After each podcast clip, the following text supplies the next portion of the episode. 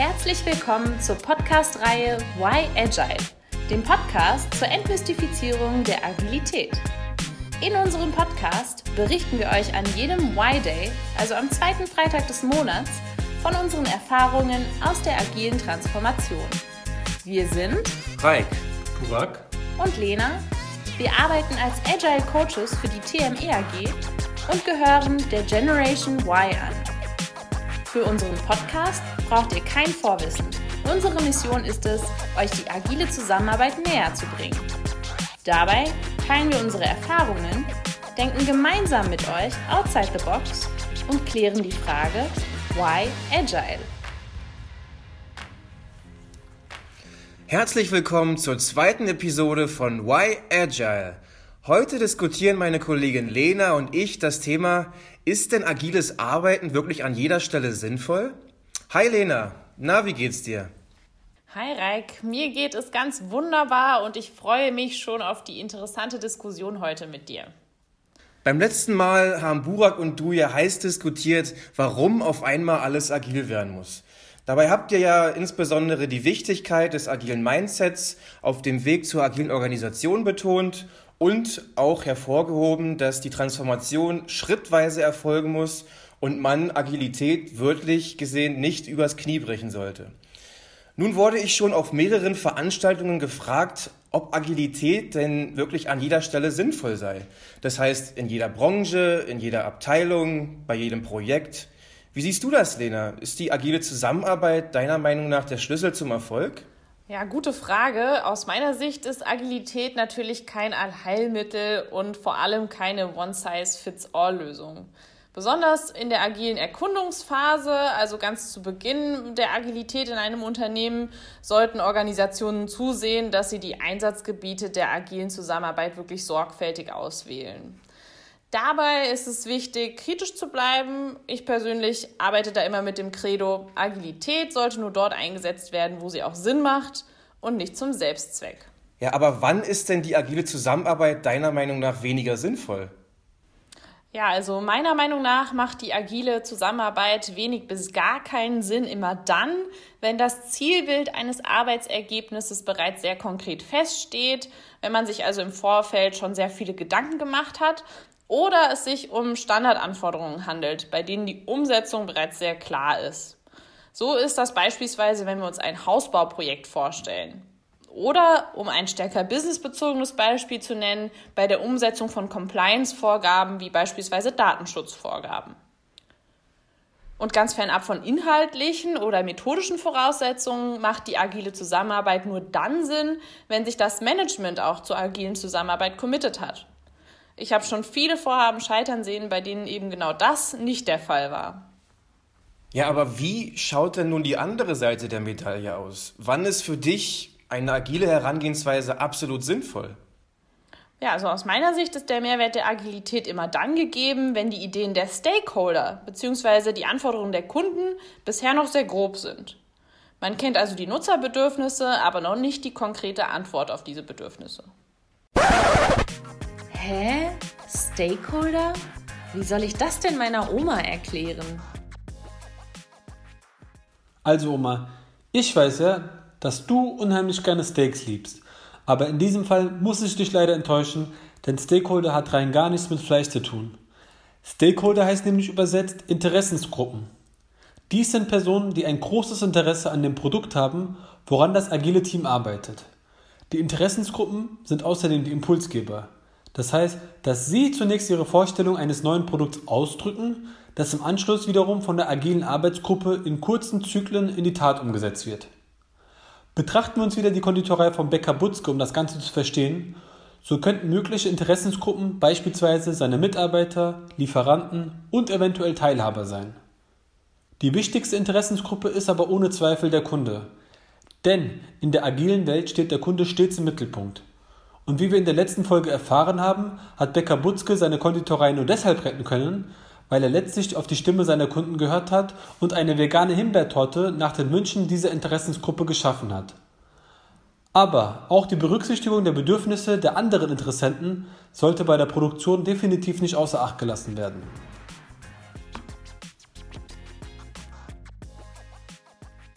Genau, und so hat jedes Vorhaben unterschiedliche Stakeholder. In einer Bank nimmt man beispielsweise auf, dass Kundinnen und Kunden das Bedürfnis haben, überall auf ihre Kontodaten zugreifen zu können. Hierdurch wird klar, dass eine Form von Online- oder Mobile Banking gewünscht ist. Die genaue Ausgestaltung davon ist aber noch unklar und eignet sich perfekt für ein agiles Projekt. Stakeholder und Nutzer, genauer gesagt deren Bedürfnisse, spielen beim agilen Vorgehen also eine zentrale Rolle. Oder wie siehst du das, Reik? Ja, ich habe die Erfahrung gemacht, wenn viele verschiedene Interessensgruppen an einem Projekt bzw. an der Produktentwicklung beteiligt sind, bietet eine agile Vorgehensweise die optimale Lösung. Häufig stehen nämlich die Interessen der Stakeholder im Konflikt zueinander. Und diese Interessenskonflikte werden durch ein agiles Vorgehen transparent gemacht. Hier gibt es einen fachlichen Ansprechpartner, der die Interessen gegeneinander aufwiegt und eine Entscheidung trifft, welche Anforderungen er bzw. sie wie hoch priorisiert und danach in die Produktentwicklung einfließen lässt. Die Stakeholder werden danach weiterhin regelmäßig aktiv bespielt und um Feedback zum aktuellen Teilprodukt gebeten. Oh, das, was du da erzählst, erinnert mich sehr stark an das agile Manifest. Darin äh, haben die agilen Pioniere 2001 ja festgelegt, dass das Reagieren auf Veränderungen viel wichtiger ist als das Verfolgen eines Plans. Hä? Agiles Manifest? Wie soll ich das denn meiner Oma erklären? Oma, das agile Manifest kannst du dir vorstellen wie die zehn Gebote in den heiligen Schriften. Nur dass das agile Manifest aus vier und nicht zehn Werten besteht also viel einfacher zu merken und zu befolgen. Das Agile Manifest legt den Grundstein für die Prinzipien, nach denen die agilen Arbeitsgruppen handeln. Diese Werte haben in der agilen Welt oberste Priorität, also so wie die zehn Gebote in der Bibel. Die Einhaltung dieser Werte entscheidet zwar nicht darüber, ob du in die Hölle oder ins Paradies kommst, sie macht dir die Arbeit in einer agilen Gruppe aber deutlich einfacher.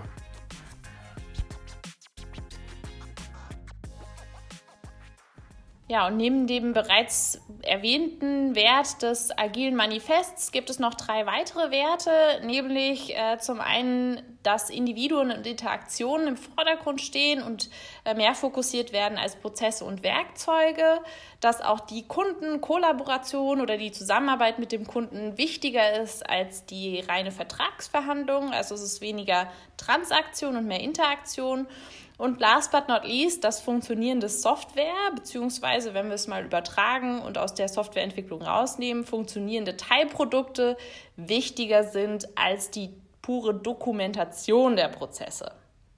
Und für diejenigen, die sich fragen, warum die funktionierende Software hier hervorgehoben wird, muss ich sagen, dass die Agilität ursprünglich aus der Softwareentwicklung stammt.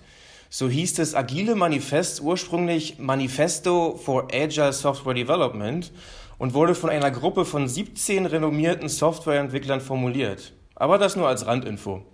Meines Erachtens sind generell IT-Projekte auch am besten geeignet für eine agile Vorgehensweise.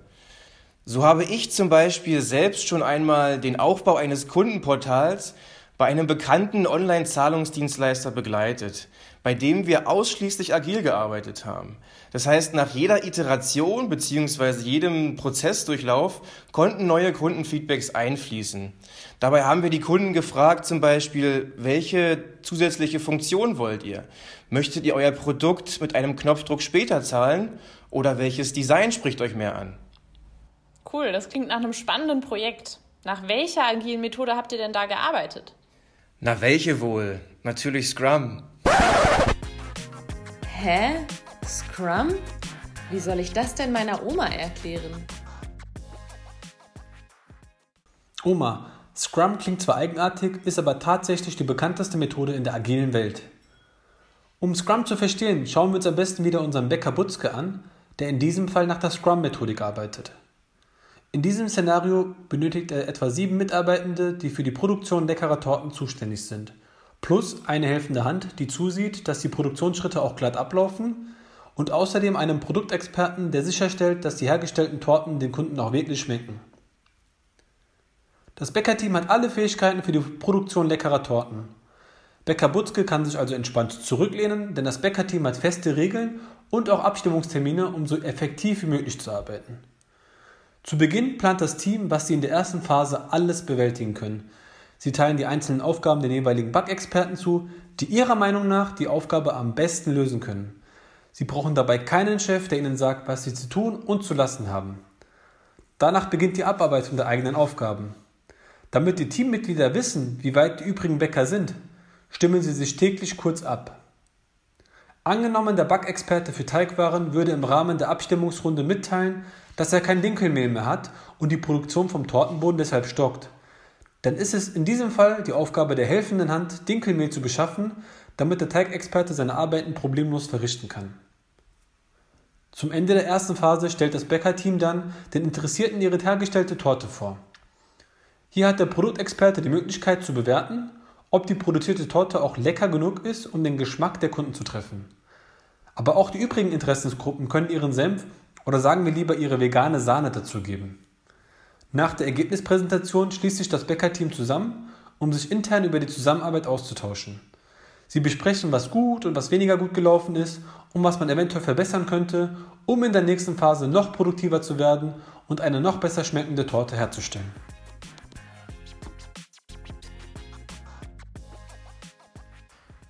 Scrum ist natürlich nicht das einzige agile Framework, aber bei der Softwareentwicklung oder generell IT-Projekten halte ich Scrum für das mit Abstand beste Rahmenwerk. Stimmt, aber Scrum eignet sich explizit nicht ausschließlich für die Softwareentwicklung aus meiner Sicht. Die Methode hat nämlich mittlerweile auch weitere Organisationseinheiten erreicht. Generell eignet sie sich sehr gut für jede Art von Produktentwicklungen. Aber auch konzeptionelle Arbeit lässt sich mit kleinen Anpassungen nach Scrum durchführen.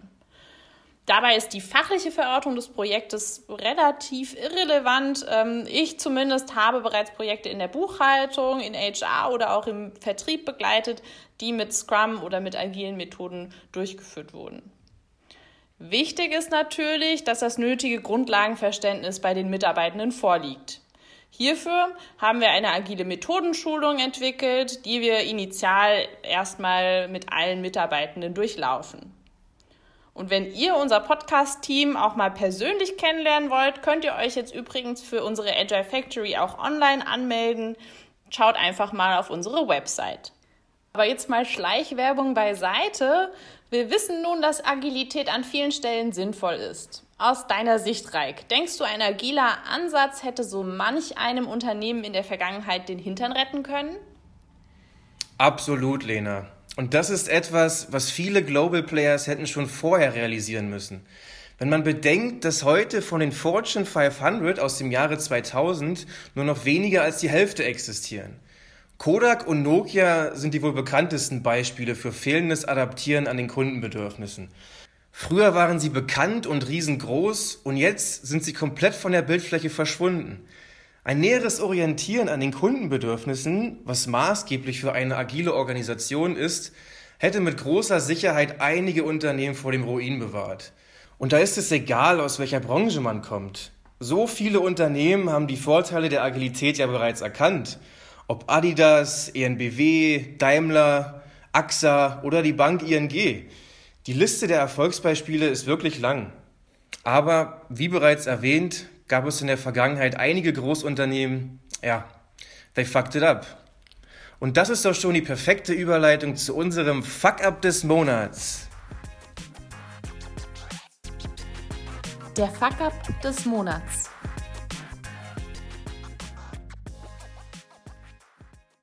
Vor kurzem habe ich ein agil arbeitendes Projektteam begleitet, das sich nach dem Scrum-Rahmenwerk organisiert hat. Ansässig war das Team in einer noch wirklich traditionellen Bank, die in großen Teilen stark von Hierarchien geprägt ist. Und mit der agilen Zusammenarbeit wollte man den Versuch starten, genau diese Hierarchien aufzuweichen. Das ganze Vorhaben wurde dabei unterstützt durch den Vorstand und diverse hochrangige Stakeholder.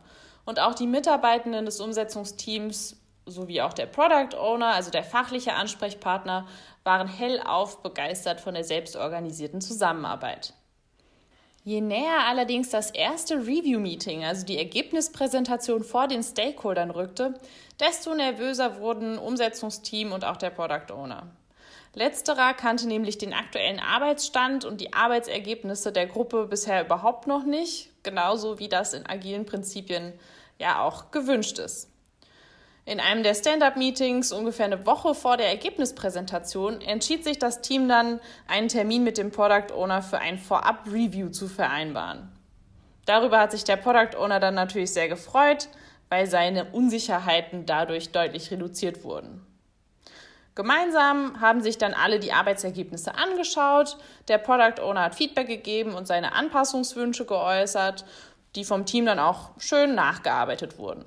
Also quasi ein Mini-Review-Meeting, bloß ohne Stakeholder und noch vor Ende der Arbeitsphase. Zur Folge hatte diese Extraschleife zum einen natürlich, dass das Team Zeit verlor und nicht mehr alle Aufgabenpakete, die es sich vorgenommen hatte, auch umsetzen konnte. Und zum anderen könnt ihr euch vorstellen, war das tatsächliche Review-Meeting eher eine Farce. Die Abnahme des Product Owners war nur pro forma und kam wenig überraschend. Quasi verschenkte Zeit also. Die Stakeholder hätte man auch in einer anderen Form informieren und um Feedback bitten können. Und eine weitere Beobachtung konnte ich in diesem Rahmen machen. So ein vorgezogenes Review-Meeting durch den Product Owner hat die Freude über den Erfolg im Team deutlich geschmälert. Der zeremonielle Charakter des Review-Meetings ist dadurch zunichte gemacht, was wirklich schade ist und aus meiner Sicht ein klarer Fuck-up in der Anwendung agiler Methoden. Reik, wie geht man als Agile Coach mit einer solchen Situation um?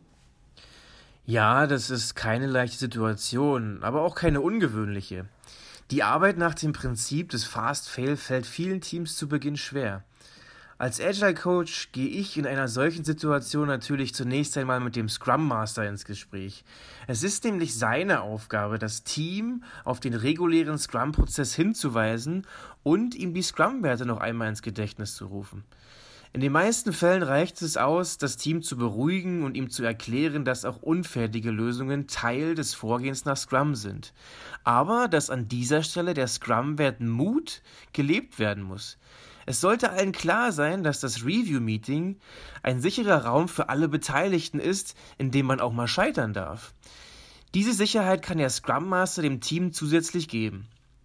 Und er kann dann im nächsten Schritt mit dem Product Owner ins Gespräch gehen und auch sie oder ihn auf den empirischen Scrum-Prozess und die Scrum-Werte hinweisen. Außerdem hilft eine kleine Erinnerung an die Kompetenzen im Team, denn wir erinnern uns an das agile Prinzip der Kompetenzorientierung.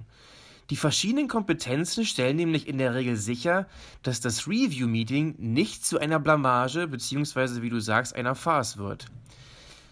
Dann liegt es am Product Owner wiederum, ob er oder sie das vorgezogene Review-Meeting wahrnimmt oder nicht.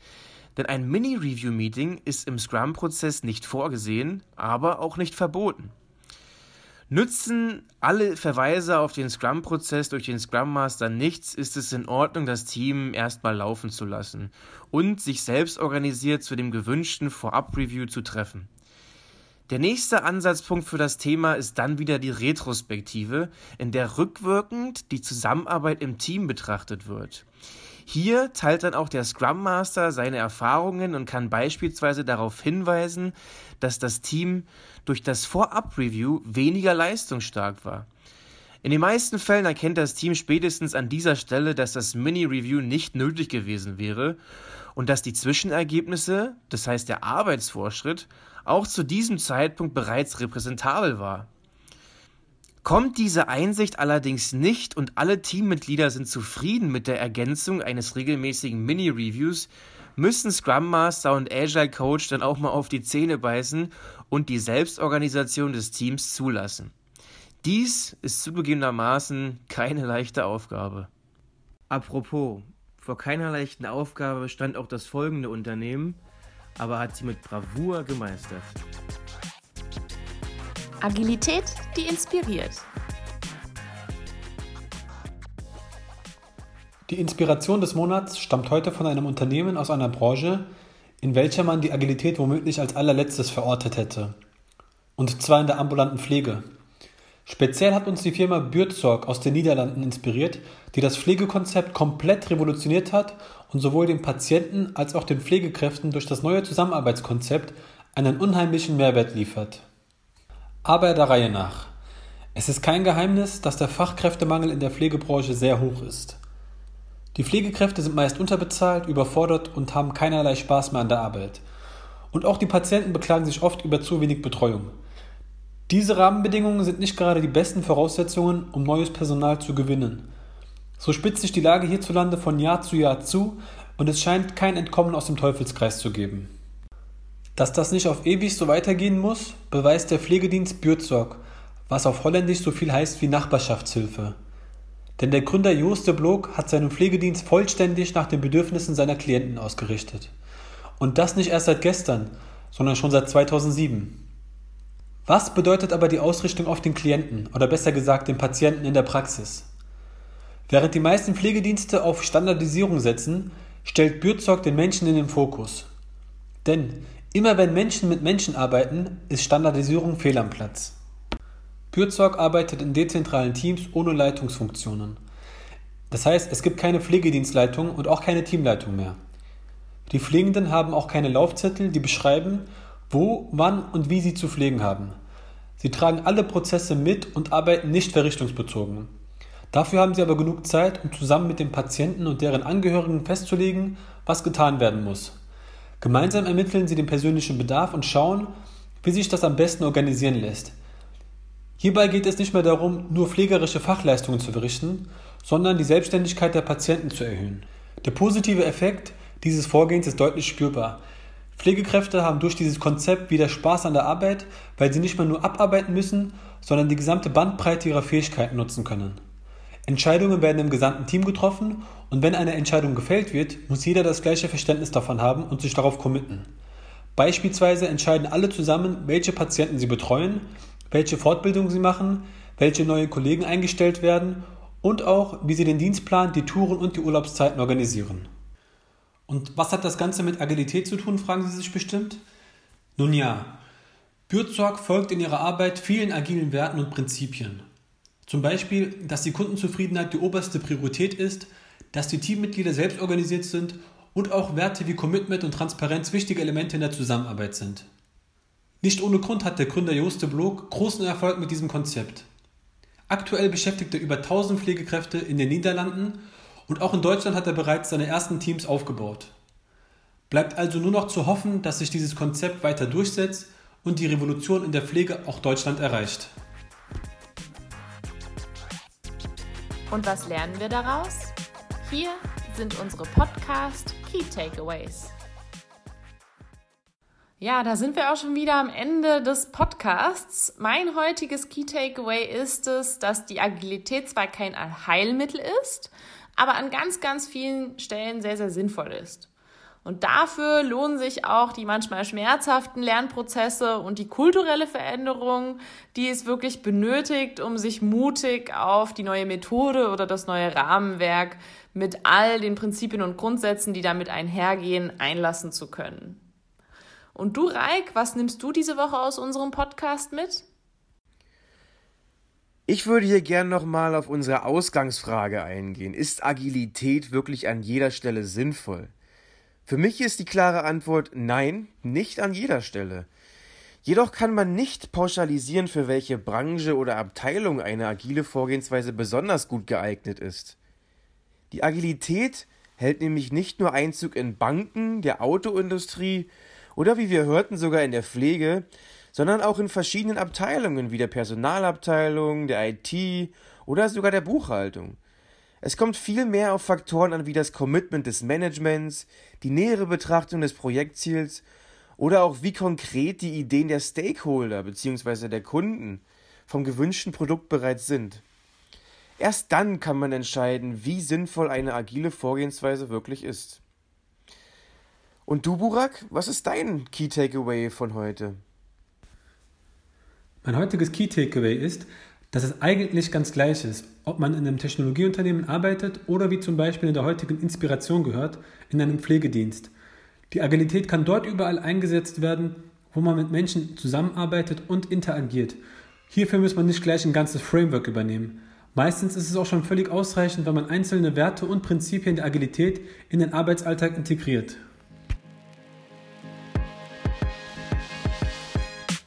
Schön, dass ihr heute dabei wart. Wenn ihr Fragen habt, die wir in einem unserer nächsten Podcasts beantworten sollen, schreibt uns gerne eine E-Mail. Unsere E-Mail-Adresse findet ihr in der Podcast Description. Wir hören uns wieder am nächsten Y-Day, wenn es wieder heißt Y Agile. Bis dahin macht es gut und nicht vergessen, immer schön agil bleiben.